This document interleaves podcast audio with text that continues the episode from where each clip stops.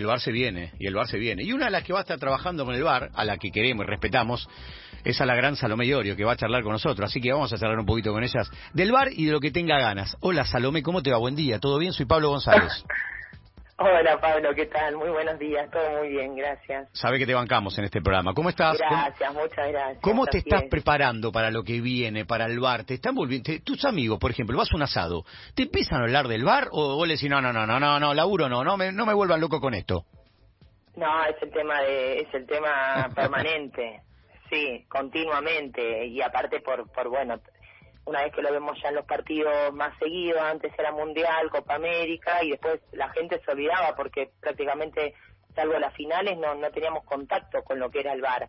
Ahora que ya suena más fuerte, eh, el próximo torneo, ya estamos casi terminando el año y todo el mundo sabe que el año que viene, si Dios quiere y todo sale como, como está esperado, ya en febrero, a más tardar marzo, arrancamos con lo que es el bar eh, obviamente que todos lo ven mucho más cercano y bueno, también contando las experiencias a lo largo de todo este año con cursos y capacitaciones súper intensivas, es como que, que se ha hecho todavía más, más cercano a todos y yo también hablo, comento eh, acerca de, de, todas las cosas que van pasando en los partidos que estuvimos eh, entrenando y capacitándonos en, en Ezeiza y en las 3A con el tema del bar, los jugadores también, es increíble todos los jugadores de, de Primera y Nacional B, mm. incluso del ascenso en general, han participado en los partidos y es como que ya es algo mucho más cercano a todos, ¿no? Antes lo veíamos como, bueno, algo excepcional en algunos partidos, determinantes, y ya prácticamente es parte de nuestro fútbol.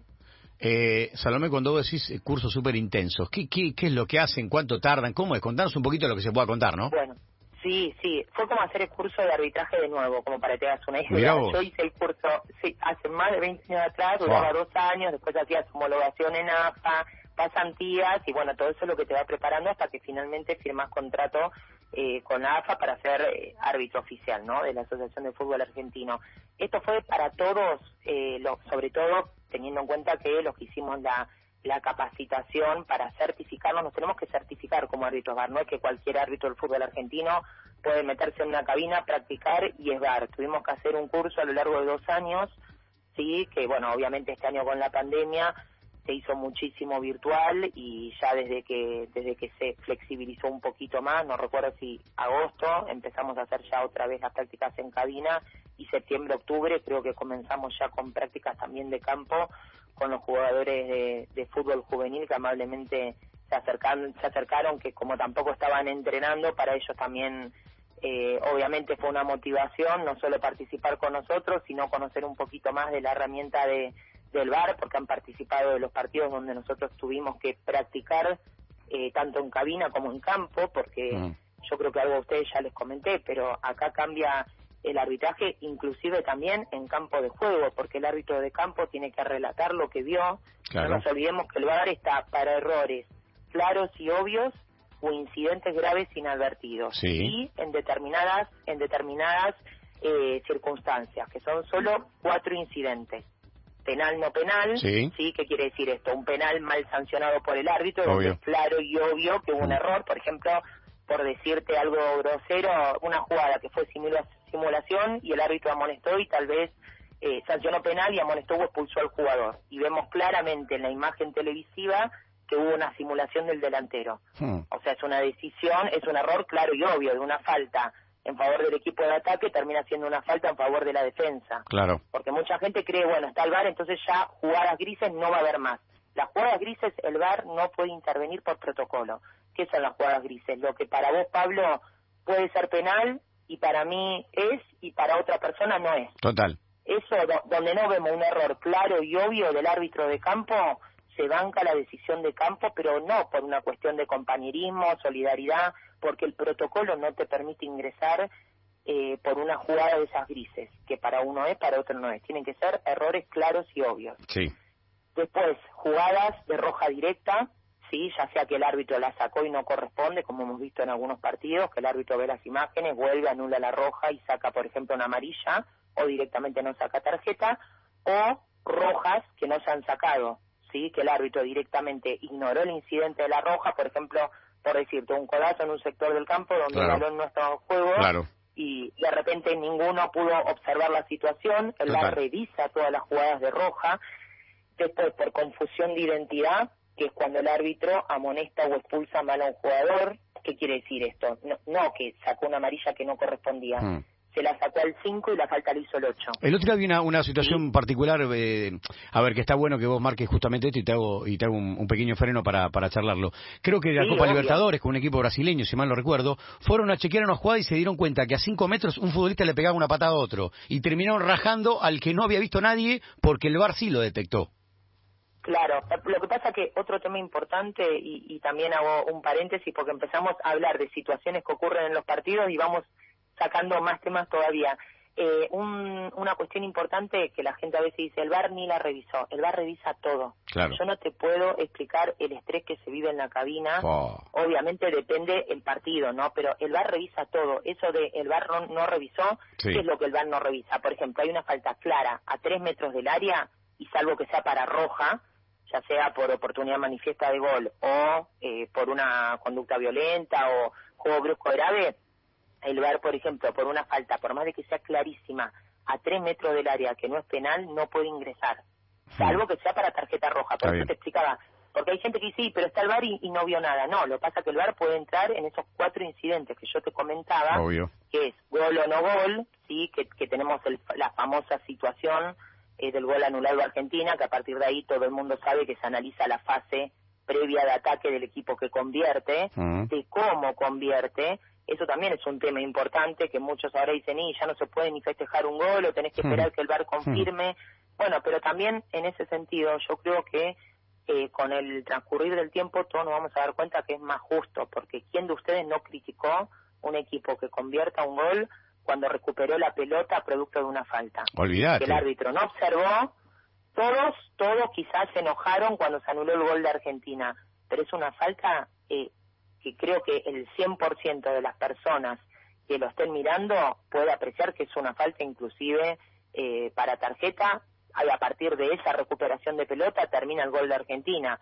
Se han dado varios toques, la pelota fue derecha e izquierda, todo eso sí lo podemos discutir y de hecho en ese sentido el protocolo es abierto a la interpretación.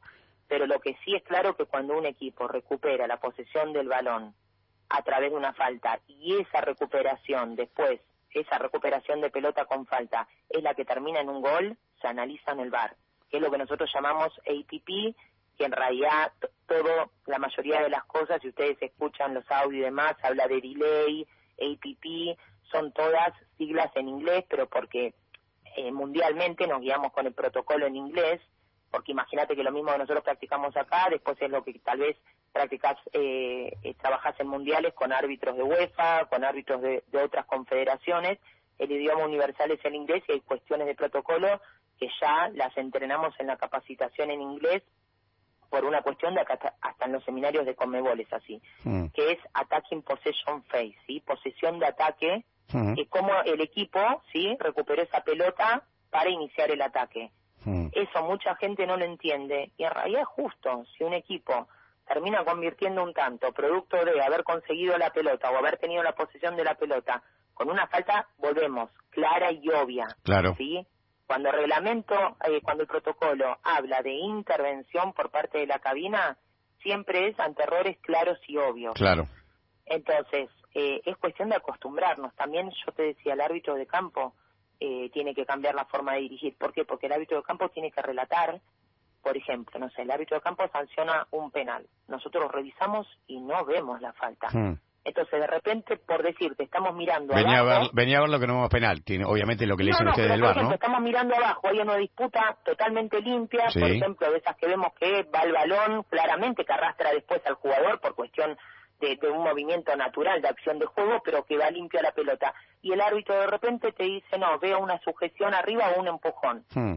Si el árbitro a vos no te manifiesta qué es lo que sancionó, quizás vos estás buscando lo más natural, que es una falta abajo y la falta ocurrió arriba. Claro. Entonces, con nosotros ver que realmente ese empujón o esa sujeción existe, ya está. Es revisar, ir al APP, que por ejemplo eso es en penales, en, en expulsiones y en goles, que se va a la APP previa, ¿sí? Se da la APP, que es cómo recuperó la posición del balón ese equipo, y si todo viene limpio, se confirma. Pero el árbitro de campo tiene que relatar lo que ve.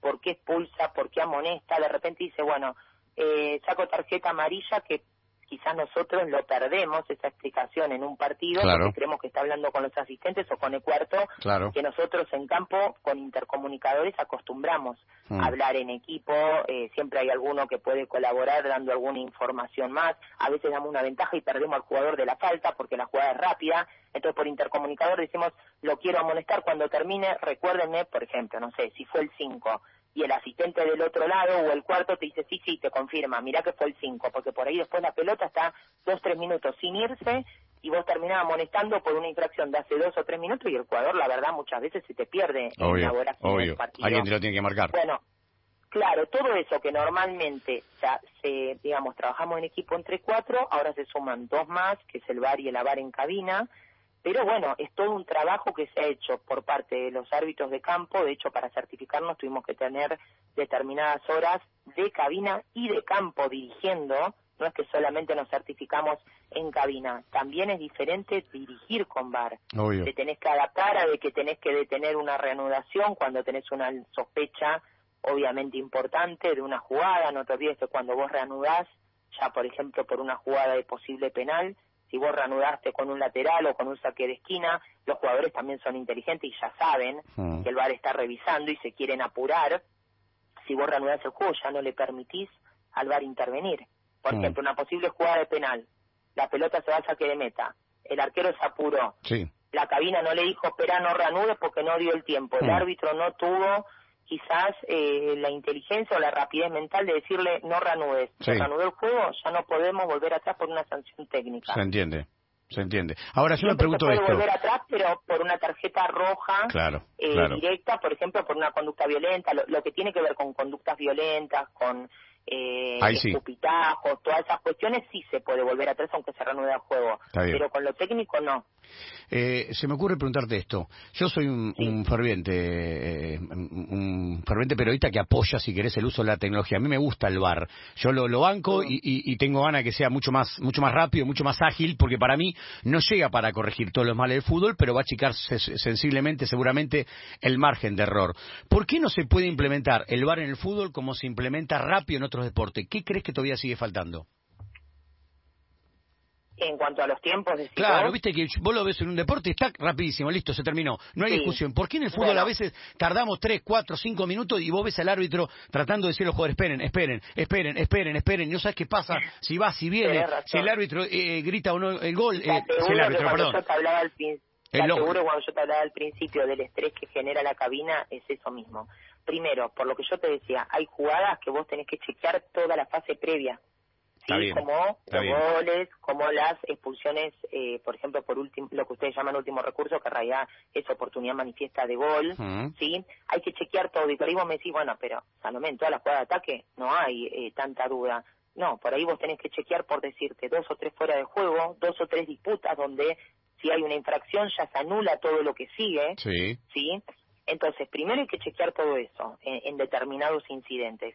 Segundo, por protocolo vos tenés que tener, según dónde se trata, acá en Argentina todavía en cuanto a eso no nos dieron eh, un, una determinación, pero por ejemplo en Conmebol, en Conmebol vos tenés que tener mínimo tres ángulos que acrediten la evidencia por la cual vos llamás al árbitro para marcarle ese error claro y obvio o, o ese incidente grave inadvertido. Hmm. Y muchas veces no tenés la cantidad de ángulos suficientes como para mostrar eso. Entonces, si vos no tenés la evidencia clara, por ejemplo, vos me decís, bueno, pero a veces en las rep, en los replays del programa, de, del partido, se ve claro, sí, pero con una imagen sola yo no puedo llamar al árbitro. Hmm. Mínimamente, según dónde estemos trabajando con el VAR, se exigen dos o tres imágenes que acrediten ese error claro y obvio o ese incidente grave inadvertido. Entonces, tenés que encontrar esos tres ángulos que para que vos tengas una idea, la gran diferencia cuando a veces en vos que, que ustedes que trabajan también en televisión, hmm. vos tenés en un partido un operador por cámara. Sí. Nosotros tenemos de 9 a 24 cámaras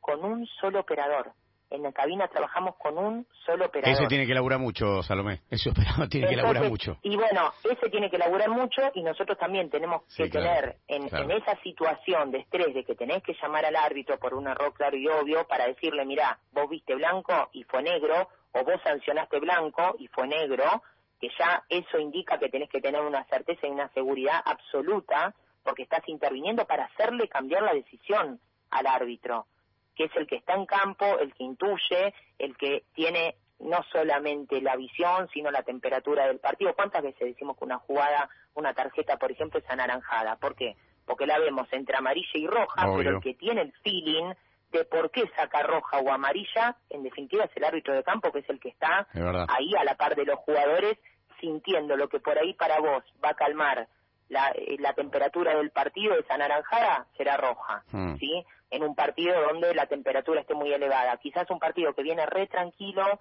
una patada totalmente a destiempo, que vos sabés que llegó tarde, que quizás te da naranjada con una amarilla, lo podés solucionar, pero no por un tema que no se malentienda, no por un tema de decir, bueno, saco amarilla y todos quedan contentos, no, porque muchas veces hay tarjetas que, que, realmente son, como llamamos nosotros, anaranjadas, y vos elegís uno u otro color, muchas veces de acuerdo a la temperatura del partido, a cómo vos sentís que fue ese jugador y demás. Entonces vos desde la cabina tenés que tener primero 100% de certeza, después encontrar los ángulos para llamar al árbitro en caso de hacerle cambiar la decisión, llamar al árbitro y decirle, mira, esto fue lo que pasó. Eh, eh, Hernán Maidana, que es uno de nuestros instructores, como Mauro Villano, tiene la famosa frase de le tenés que romper los ojos al árbitro para llamarlo y decirle esto es lo que no viste. Claro, claro. Y vos para romperle los ojos de que lo que vio no es lo correcto o está totalmente equivocado, tenés que encontrar esos tres ángulos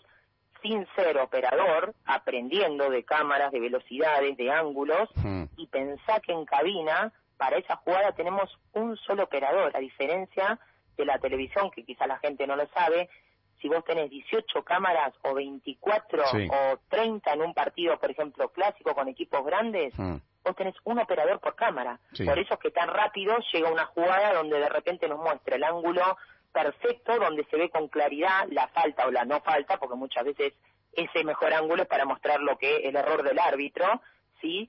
Eh, vos tenés un operador por cámara, con lo cual si tenés 22 cámaras, tenés 22 operadores y nosotros tenemos uno solo. Bueno, pero entonces no pasa por la cantidad de cámaras, pasa por la rapidez de cada operador. Me parece que el operador va a ser va a tener un lugar muy importante. Los operadores también son nuevos. Claro. Se capacitaron por nosotros. Ese es el tema. Ah, hay una hay una cuestión que es difícil de de, entender, eh, obviamente todavía eh, por una cuestión lógica de criterio y, me imagino que va a pasar con el VAR, que es el tema de las manos en el área. ¿Por qué para determinados árbitros una mano es penal y por qué para otros no? Entonces ahí donde muchas veces los hinchas y los jugadores no terminan de entender cuál es el criterio. Muchas veces lo que se escucha, y te lo digo abiertamente, es, bueno, para determinado equipo, en determinada cancha, estas manos son penales. Y para otro equipo nunca pasa nada. Nunca son beneficiados, si quieren, con la posibilidad de tener un penal. ¿Cómo hacemos ahí? Mira, la realidad es que con las manos cada año, con las modificaciones, se intenta, se intenta clarificar más qué manos son sancionables, qué manos no. Antiguamente teníamos eh, la idea de es intencional, no es intencional. Hoy en día ya hay criterios objetivos. Mm. Por ejemplo, mano por encima del hombro, tengas o no la intención, vos sabés que tenés la mano por encima del hombro, es una mano sancionable. Una mano en posición antinatural, que obviamente eso no deja de ser subjetivo, ¿sí? Lo que para vos es natural y lo que para mí no es natural al juego. Pero en principio podríamos decir que una mano abierta, ¿sí? que ocupa mucho más espacio en el cuerpo, en un sector donde si tu mano o brazo no está, la pelota pasa de largo, es una mano sancionable. Tenemos criterios objetivos donde no importa ya si el jugador tuvo o no la intención. Sí. Por ejemplo, el ejemplo más claro como para que, se entienda es la mano por encima de la altura del hombro. Sí. Una mano en posición horizontal o vertical por encima del hombro y separada del cuerpo es una mano sancionable. Y por ahí vos me decís, sí, pero por acción de juego el jugador eh, va corriendo, sí, pero el jugador cuando va corriendo la mano se separa en forma paralela al cuerpo, no abierta. Perfecto. Sí, entonces ya eso no es natural para nosotros. Bien. Hay criterios objetivos. Después, obviamente, que en definitiva algo que, que quizás a veces la gente o los periodistas les cuesta entender es que en definitiva la cabina la seguimos manejando seres humanos. ¿sí? Ojalá fuéramos maquinitas, robots que diríamos, bueno, esto lo comparamos con el reglamento, obviamente que tenemos todas las consideraciones técnicas eh, en mente y por eso te decía el tema de la capacitación intensiva, de tener que manejar un lenguaje único.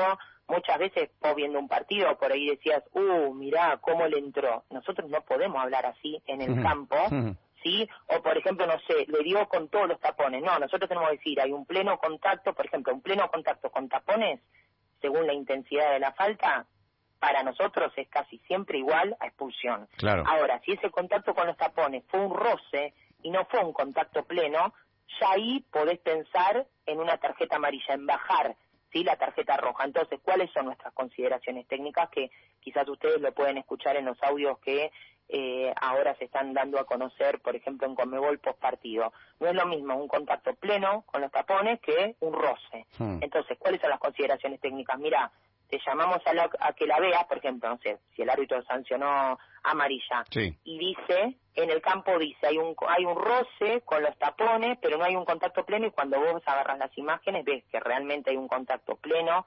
100%, una intensidad alta, entonces vos va sumando consideraciones técnicas objetivas, ¿sí? Para decir, no, lo que el árbitro me está relatando para amarilla no coincide con lo que yo estoy viendo en la imagen. Lo que él dice, hay un roce, yo estoy viendo un contacto pleno. Él me está diciendo una intensidad media y yo veo que la intensidad realmente es alta. Por eso es importante también muchas veces ver las imágenes en velocidad normal, que nos hinchan mucho con eso y con razón. Absolutamente. que vos ves la foto de una jugada y siempre la foto, por ejemplo, de una entrada con tapones la ves para roja. Sí, obvio. Y de repente, cuando vos la ves en velocidad normal, de repente ves que flexiona la pierna, no es lo mismo una pierna totalmente eh, recta, sí, con los tapones, que una pierna flexionada, donde el jugador de repente está mostrando arrepentimiento porque ve que quería ir a la pelota, no llega a la pelota y termina impactando con el rival. No es lo mismo ese contacto con los tapones en el empeine que en el tobillo, que es una zona totalmente los, los, agarrones con, la, con las repes, cada vez que ves una, una rep distinta te parece más agarrón. Ahora, también tenés que confiar en el primer golpe de vista, ese que tiene siempre el árbitro, que a veces uno cree que puede dejar de tener con la implementación del VAR, o no es tan así. Es así, y aparte no se olviden que este año hubo una modificación con respecto a las sujeciones, de que una sujeción para ser considerada falta tiene que impedirle al jugador llegar a la pelota.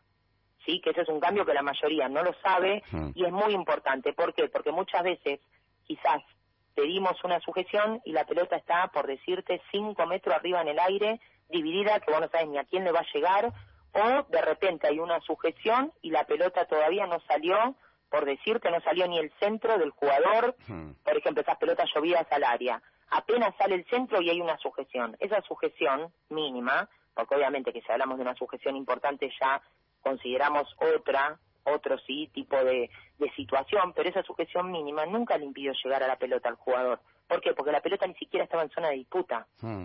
Entonces, esa es una modificación que se dio este año a partir de julio, que nosotros estábamos en plena pandemia y quizás este año no se hizo mucho hincapié en las modificaciones de las reglas de juego porque no teníamos fútbol en nuestro país ni siquiera a nivel sudamericano, pero por ejemplo esa es una situación que se dio un cambio este año por la cantidad de sujeciones que no solo son a nivel local, nosotros lo podemos ver eh, en todo el fútbol a nivel sudamericano ni hablar y a nivel mundial también, pero esa es una modificación, por ejemplo, importante que quizás la gente ve apenas una sujeción y quizás el árbitro la ve. Inclusive el árbitro le dice al VAR, hay una sujeción mínima que para mí no le evita al jugador llegar a la pelota. Ya está. Si el árbitro de campo te relata eso, como VAR, a vos ya te cubrió de ese pequeño sujeción o agarrón, como decís vos, esa pequeña sujeción que vos estás viendo. ¿Por qué? Porque vos sabés que el árbitro la vio y la consideró como una pequeña sujeción que no le impide al jugador poder llegar a la pelota. Hmm. Entonces ya como VAR, ¿sabés el alivio que te da que el árbitro la vio? Distinto es que el árbitro te diga, se cayó el 9 y no vi nada. Claro, Ahí tenés que evaluar vos en cabina si esa sujeción realmente fue suficiente para que el jugador no pueda llegar a la pelota. Entonces eh, hay un montón de cuestiones en la comunicación que también son importantes, por lo que hablábamos, porque no es lo mismo que el árbitro haya visto y haya considerado que no fue suficiente para sancionar una falta, entonces vos la ves y decís, y sí, es verdad, es lo que te hablaba al principio de las famosas jugadas grises. Para vos puede ser, para mí no puede ser, bueno, ahí no puede intervenir el VAR. Hace un ratito dijiste... para errores claros y obvios o incidentes graves inadvertidos. Dentro de los cuatro que hablamos al principio, tiene que haber sido algo que el árbitro te diga, por ejemplo, por decirte, me reclaman una mano y no vi nada. Hmm. No es lo mismo a decir, me reclaman mano, pero para mí es una mano pegada al cuerpo. ¿Entendés? Entonces, en, una vos tenés que buscar la evidencia, me reclaman una mano, pero no vi nada. Vos tenés que buscar primero que esa mano haya ocurrido, porque muchas veces sabemos que los jugadores reclaman lo que no es, primero que haya ocurrido, y si vos encontrás la mano, ver que sea una mano sancionable para llamarlo, porque tampoco que le peguen la mano quiere decir que sea una de las manos sancionables. Como hablábamos antes, tenés un montón de elementos objetivos que esté separada totalmente del cuerpo, que amplíe el volumen, eh, que sea una mano, por ejemplo, por encima del hombro, ¿sí? Una vez que vos detectás esa infracción que el árbitro no vio, tenés que ver si es una infracción sancionable para llamarlo, hmm. ¿sí? Y si el árbitro vio y, por ejemplo, dice, eh, veo una mano totalmente pegada al cuerpo, vos en cabina lo que tenés que hacer es buscar esa mano, que probablemente la viste al momento, porque otro tema importante que muchos no saben es que, así como yo te decía que el bar revisa todo, nosotros tenemos un botón donde vamos apretando cada incidencia. Por ejemplo, lo que te hablaba de la fase de ataque. Posible falta, porque es una disputa y recupera el equipo que ataca. ¿Y, qué, ¿y qué, haces con ese botón? por ejemplo, eso le sirve al operador para cuando vos tenés que ir a revisar por ejemplo, por decirte, ¿no? Jugar de ataque, yo marco. Sí. Posible fuera de juego, posible falta, posible fuera de juego y se va al saque de esquina. Ya está, no reviso nada. ¿Por qué? Porque no terminó en gol. Ni en gol, ni en penal, ni en tarjeta roja Entiendo perfectamente. Por manifiesta de gol. Está bien. Ahora, esa misma jugada que yo marqué, posible fuera de juego, posible falta, posible fuera de juego otra vez, ¿no? Por ejemplo, gol o penal. Ahí yo tengo que encontrar una infracción de penal ver si es una falta, por ejemplo, para Roja, por decirte, por oportunidad manifiesta de gol, según lo que el árbitro haya sancionado en cancha. Y después de que chequeo todo eso, ir al APP, ver cómo ese equipo, ¿por qué? Porque yo en esa fase previa marqué una posible falta. Si es del equipo que ataca, tengo que ir para atrás. ¿Por qué? Porque si esa posible falta que yo marqué en la fase de ataque termina ocurriendo, que realmente el equipo que ataca, ya se anula todo lo que siguió. Se, anula el penal y, por ejemplo, la roja. Se entiende, se, entiende. el gol.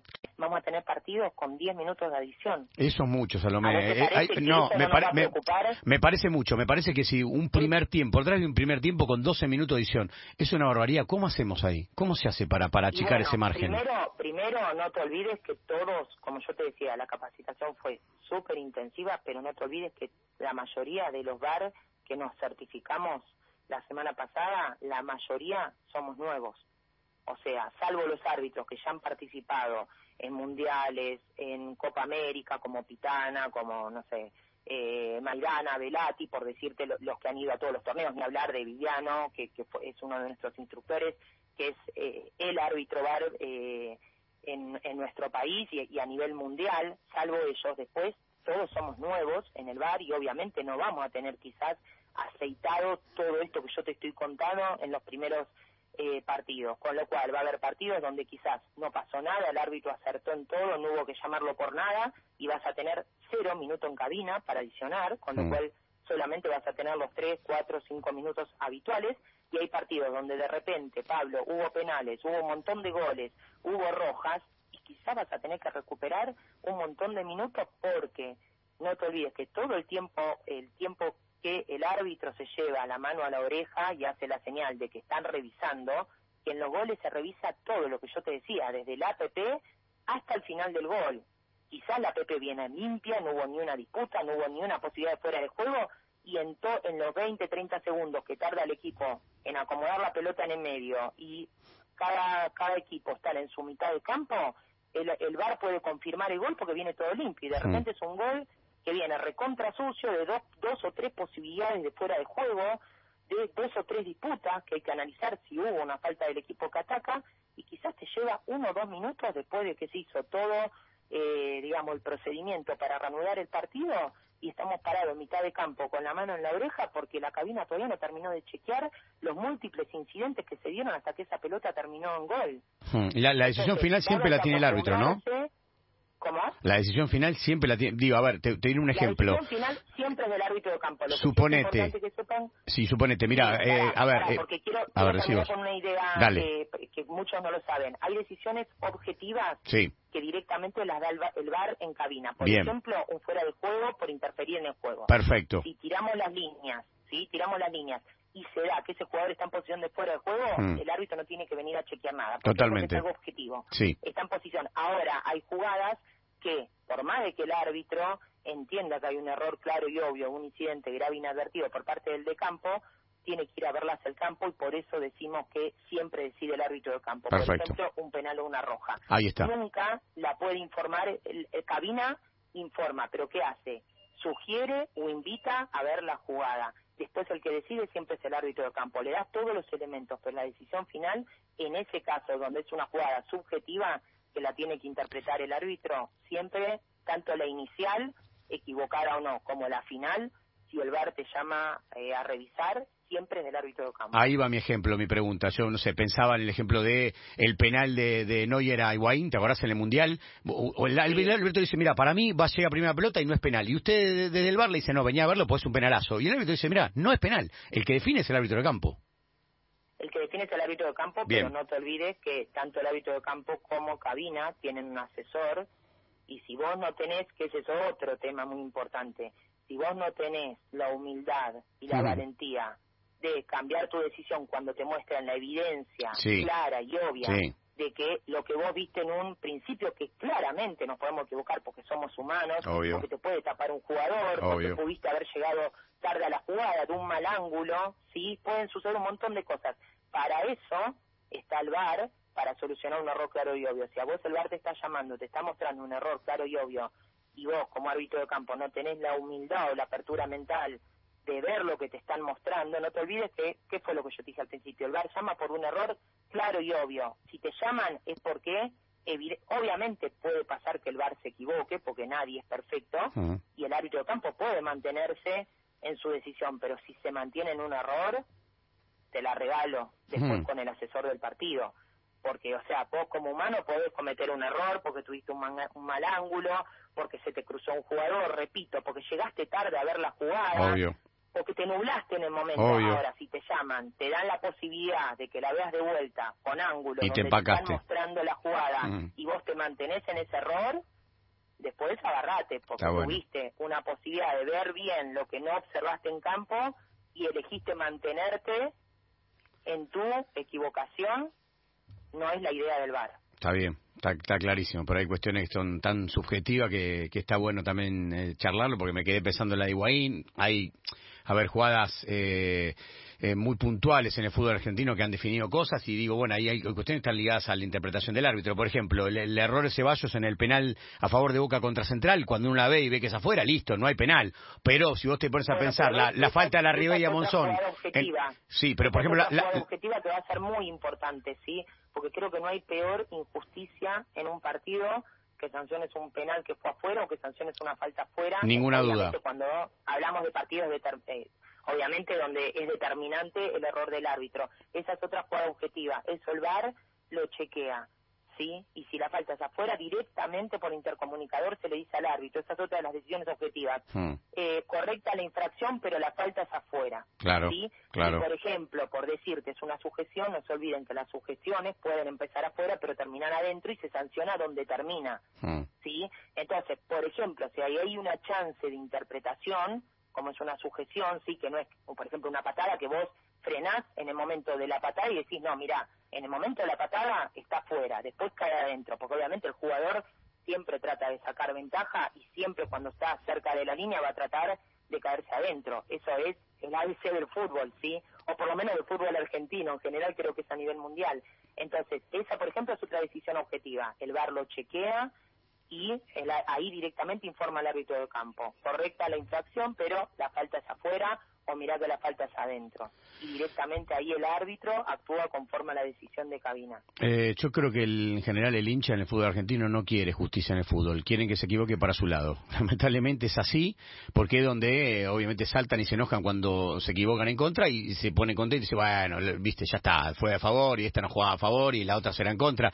El hincha en general piensa así, pero está buenísimo la implementación. Yo discuto con algunos colegas, algunos amigos que son anti-bar y claro, siempre digo algo que dijiste hace un rato, pero mira que el bar lo sigue manejando humanos, puede existir el margen de error. Para mí lo va a achicar. No, no, no, no. Si se equivoca una vez, no existe el VAR. ¿Cómo no existe el VAR? Vos tenés que tenés una herramienta para implementar, para achicar el margen de error. O vos querés seguir, por ejemplo, si hay eh, 10 fallos equivocados, capaz que, obviamente, a través del VAR, vos corregiste 8. Entonces estás achicando el margen de error. Pero los que son anti-VAR no ven ni eso. No ven ni eso, Salomé. Es como que no, listo, eh, eh cambiaron el deporte. Esto no es deporte. Porque si da 10 minutos en el primer tiempo, se juega otra cosa. Pero me parece que también es mucho más injusto que se define definan cosas como se han definido el fútbol argentino en los últimos 30 años, con horrores arbitrales, en vez de utilizar el VAR, que seguramente, insisto, va a achicar el margen de error, pero no va a corregir todo. No va a ser perfecto porque, primero, eh, repito lo mismo, el VAR busca elefantes, no hormigas. ¿sí? Ese es el, lema, la frase del protocolo. ¿sí? Bien, buena frase. Entonces, primero, buscamos elefantes, no hormigas. Cuando vemos una faltita, te repito, chiquitita o que para vos sí, para mí no, olvídate, ahí el VAR por protocolo no puede intervenir, no es que es una cuestión de interpretación, por protocolo no se puede. Ahora, eh, ¿va a haber justicia absoluta? Ojalá, la realidad que eso es imposible y no existe en ningún ámbito, digamos, no es solamente en el fútbol, en lo deportivo. Sí, yo que soy abogada te lo puedo decir, ¿sabes la cantidad de veces que me voy disconforme de, de un juzgado o con un fallo porque realmente no se hizo justicia, ni siquiera pasa en, la justicia, ¿sí? Eh, pero bueno, como decís vos, la idea es minimizar lo máximo posible eh, los errores en jugadas determinantes. Repito, el VAR no es para todas las jugadas ni para todas las infracciones, en incidentes determinados, que son esos cuatro que hablamos al principio, y en, en definitiva no nos olvidemos también que el VAR eh, no viene a salvar todos los errores del árbitro y también lo manejan seres humanos. Y hay un montón de cuestiones a tener en cuenta, como lo que yo te comentaba de los operadores, de las cámaras. Hay partidos donde vamos a tener únicamente ocho cámaras. Entonces quizás lo que todo el mundo ve en un replay de televisión, no hay una cámara que nosotros lo podamos captar en ese partido por cuestión de ubicación de cámaras y de cantidad de cámaras disponibles y quizás después lo veamos en una fotografía y decimos, mirá, qué clara la mano o qué clara, eh, no sé, por decirte, la infracción con los tapones sobre el tobillo y el VAR no lo vio. No, mm. quizás el VAR no tuvo en esas ocho cámaras que va a haber en algunos partidos la evidencia de esa infracción, entonces no puede llamar. Muchas veces vemos, y más cuántas veces han visto ustedes quizás fotografías que dicen, no lo vimos, esto en la transmisión no lo vimos. ¿Por qué? Porque quizás no había una cámara que capte esa imagen que captó el fotógrafo que estaba situado en un lugar ciego donde de repente ninguna cámara llegó. Totalmente.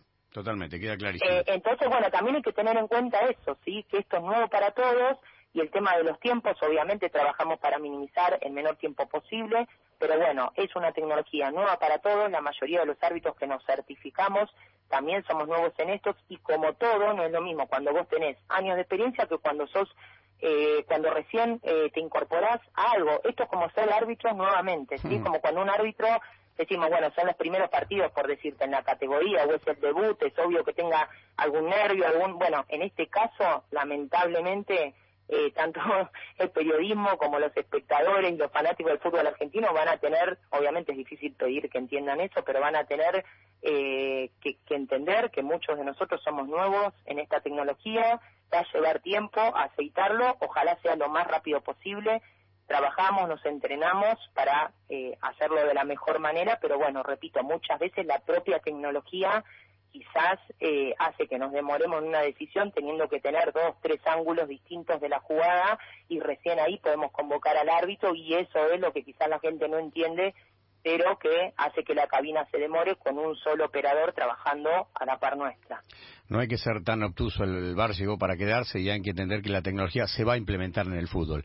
Gracias, Salomé, por la, por la buena onda y por toda la, información que nos brindaste y que tengas un gran fin de año. Gracias, muchísimas gracias. Para mí es un placer siempre hablar con ustedes. Sé que, respetan mucho a los árbitros y, y bueno, eso es muy importante porque la realidad es que todos los que nos dedicamos a esto eh, amamos lo que hacemos y bueno, muchas veces quizás no tenemos las mejores decisiones eh, las mejores decisiones en un partido o en campo, pero tengan presente que, lo hacemos con, con la mayor eh, buena fe posible y que en definitiva somos seres humanos expuestos al error, pero trabajamos día a día para minimizarlos y ojalá que el VAR pueda hacer justicia total y que podamos tener un buen torneo con la con la nueva tecnología y, que nadie está hablando del VAR de mala manera sino bien y, tratando de ver que realmente los partidos se deciden de manera justa. Y ojalá no tengamos ni que intervenir Pablo hmm. porque la idea es mínima interferencia máximo beneficio. Ojalá no tengamos que intervenir y seamos un apoyo nomás del árbitro de campo esa es la idea y, y es de la de la manera más feliz que terminamos un partido sí cuando no hay que llamar al árbitro por nada pero bueno, ante la posibilidad de que el árbitro, que es humano, se equivoque, la idea es eh, que el VAR pueda convocarlo y, tenga la posibilidad de rever su decisión. Un beso enorme, Salomé, gracias. Gracias, igualmente.